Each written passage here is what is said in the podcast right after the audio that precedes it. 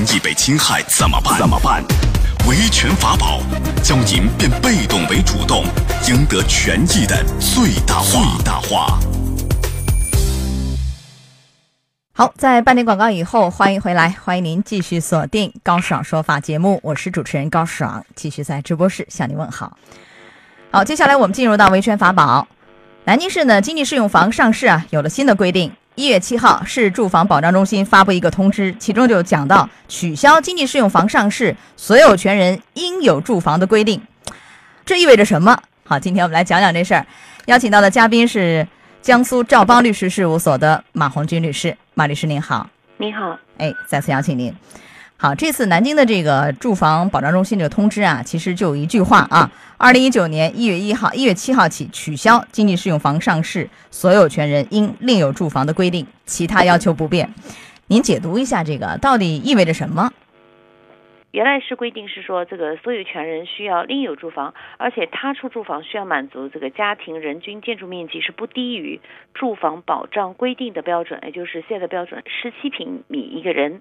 那么这次取消的就是这条规定，也就是说，以前是需要提供房产证或者其他的公房的租赁的证明，证明你有这个每人不低于十七平方，现在不需要了。就是以前我要卖我的经济适用房，我还要我必须要另外的地方要有房子。而另外地方的那个房子，每个人的人均面积还不能少于十七平方米。我要提供我的无论是产权证还是什么，要证明是吧？才可以去卖我的这套经济适用房。但是现在另有住房这个取消了，也就是说我只有一套经济适用房，没有其他任何房子，我也能把它给卖掉。但是我卖掉这个经济适用房，毕竟不同于其他的这个商品房，它有一些限制，有一些门槛。五年以后才能上市吧？还要就是取消这一条以后，从二零一九年一月七号以后，我要卖这个经济适用房，我还要满足于哪些条件，我才可以去卖？您讲讲这个。嗯，首先是刚刚您讲的，就是。购买经适房必须是满五年，那么这个满五年的起始的时间是以购房发票所记载的时间为准，而且呢，这个房子还必须取得了房屋所有权证和土呃，原来我们原来是两证，现在是一证啊，对吧？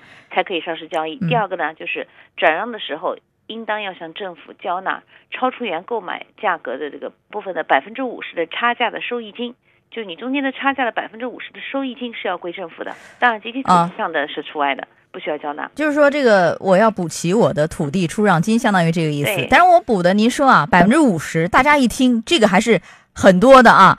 那我这个百分之五十，我补的是哪一个差价的百分之五十？您举一个例子，假设我要卖这个经济适用房，那我要交钱给政府啊，我这个钱这个百分之五十是什么的一个差价的百分之五十？嗯，比如说我当时是呃五十万买了一套这个经适房，那你现在八十万卖出了，中间是有百分之三十的差价。那么这个呃呃三十万的差价，三十万差价的百分之五十是要交掉的。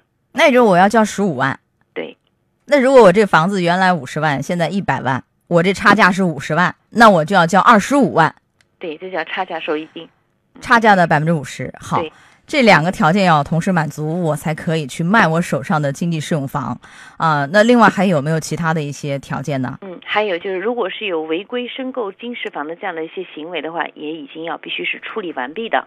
就有些人他会违规申购，那这个行为必须是不能存在了，啊，已经处理完毕，这样才能够呃上市交易。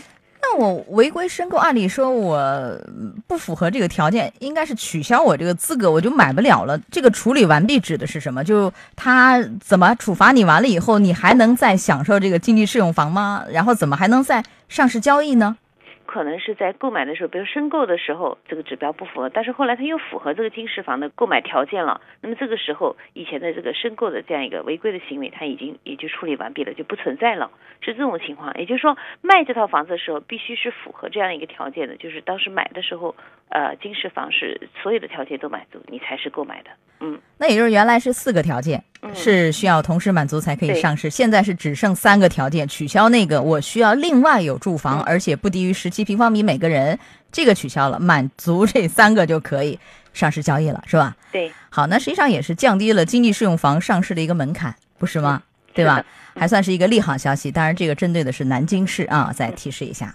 好，到这儿结束我们今天的维权法宝，也非常感谢马红军律师。好，马律师再见。再见。高爽说法节目收听时间，首播 FM 九十三点七，江苏新闻广播十五点到十六点；复播 AM 七零二，江苏新闻综合广播十六点到十七点；FM 九十三点七，江苏新闻广播次日两点到三点。想咨询法律问题和主持人高爽互动，请下载大蓝鲸 APP 到高爽的朋友圈。节目微信公众号“高爽说法”，网络收听方式：江苏广播网三 w 点 v o j s 点 cn。智能手机下载大蓝鲸 APP 或蜻蜓软件，搜索江苏新闻广播“高爽说法”，可随时收听。